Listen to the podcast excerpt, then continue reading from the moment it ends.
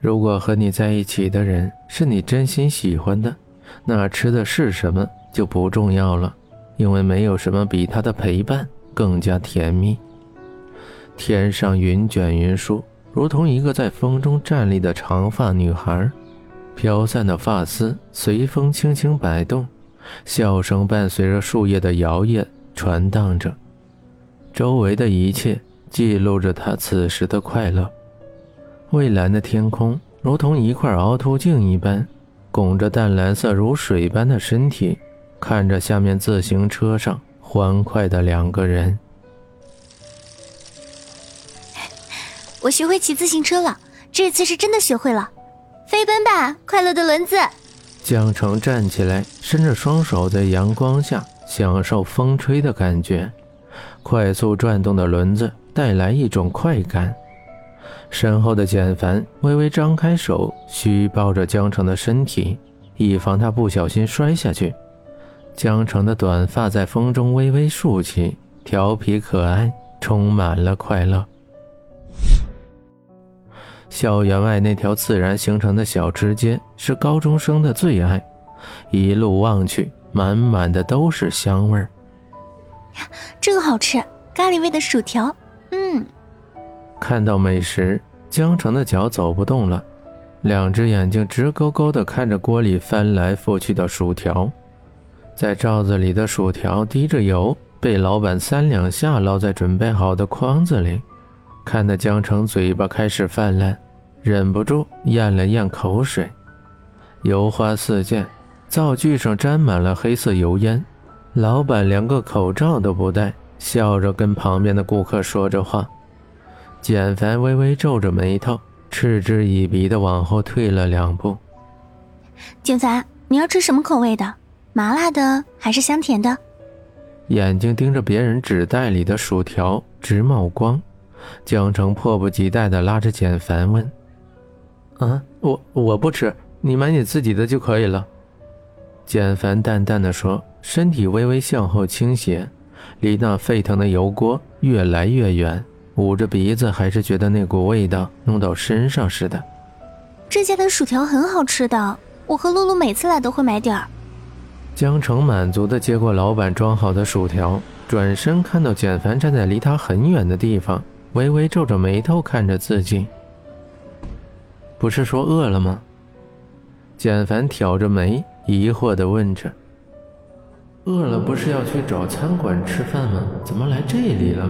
这些东西看上去就没食欲，真不知道这丫头为什么喜欢吃这些东西，居然还吃的那么香。”正是因为饿了，所以才来这里买东西吃啊！真的很好吃的，你尝一下就知道了。来。江城出其不意的拿着自己吃了一半的薯条塞到简凡的嘴巴里，笑着问：“是不是很好吃？”长这么大还没人敢拿吃过的东西给自己吃，也从来没在路边吃过这些东西。简凡皱着眉头，努力把嘴巴里的东西咽了下去，奈何心理作用那么强，努力了一会儿还是吐了出来。简凡站在路边。扶着灯杆，恨不得把胃里的东西都吐出来，浑身无力地靠在那儿。江城在他的面前看着他，手里还是紧紧的攥着自己那没吃完的薯条。你是不是觉得这些东西和你不配啊？江城嘴巴里含着薯条，含混不清的说，可他的眼神却清楚的表达着他的意思。不，不，不是这样的。我之前没吃过这种东西，可能一时无法适应那种油腻吧。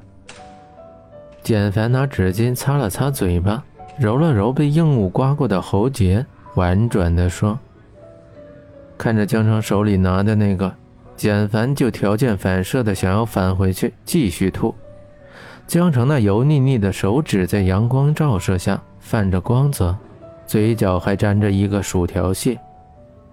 你喜欢吃的，我买不起。”这些街边的食物虽然粗俗廉价，比不得你平时吃的那些鹅肝牛排，但我喜欢吃这些，我从小就喜欢。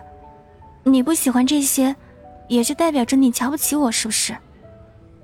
江城说完，闷头吃着手里的薯条。街上人来人往，江城他们说话的声音被周围的商贩的叫喊声给覆盖，不断有人来到这儿，也不断有人离开，他们的手里或多或少拿了些从路边买的零食。坐在路边吃麻辣烫的情侣，幸福的搅拌着套着塑料袋的食物，吃得津津有味。有的女孩直接用手拿着鸡蛋灌饼，大口大口、旁若无人的吃起来。或许她从来没感觉到这有什么不妥的，这样的习惯已经融入他们的生活中了。薯条本身很好吃，江城真的不明白简凡为什么那么讨厌，居然还吐了，闷着头吃。他还是觉得它是美味的，不曾因为简凡的皱眉而改变什么。和江城认识这么久，很少有这样闷着头不说话的时候。简凡有些局促，他并不是擅长一个哄女孩的人。一串沾满芝麻的冰糖葫芦出现在眼前，在阳光照射下，泛着搪瓷的亮晶晶颜色。江城抬起头，看着微笑的简凡。穿着冰糖葫芦的竹签稳稳地握在他的手里。这个酸酸甜甜的，很好吃，你们女孩子都喜欢吧？简凡有些兴奋地说着。其实简凡也不知道江城是否喜欢吃，只是看到刚才走过去的女孩们手里拿着这些，看她们吃的很好吃的样子，他想江城也许会喜欢。江城扑哧一声的笑了。举起冰糖葫芦，大口的咬了一颗。简凡忐忑的等着他的评价，可江城却像是有意为难他一样，脸上没有任何的表情，只是慢慢的嚼着。怎么样，好吃吗？简凡焦急的看着江城的表情，额头冒出了细细的汗珠。要是江城不喜欢怎么办呢？简凡猛地凑上去，握着江城的手，咬了一颗冰糖葫芦。大口的嚼着，一股酸酸甜甜从舌尖上蔓延，整个嘴巴都噙满了那种味道。简凡从来没吃过这样的美味，很特别的味道，比五星级餐厅里做的甜点还要好吃。简凡的神色有些凝重，看不出他品尝后的结果。江澄疑惑的问：“怎么样，好吃吗？”“不好吃。”简凡淡淡的说，江城神色淡淡的，也没说什么，眼睛盯着前面的冰糖葫芦，在阳光下，它依旧是艳丽动人的，挑起人的食欲。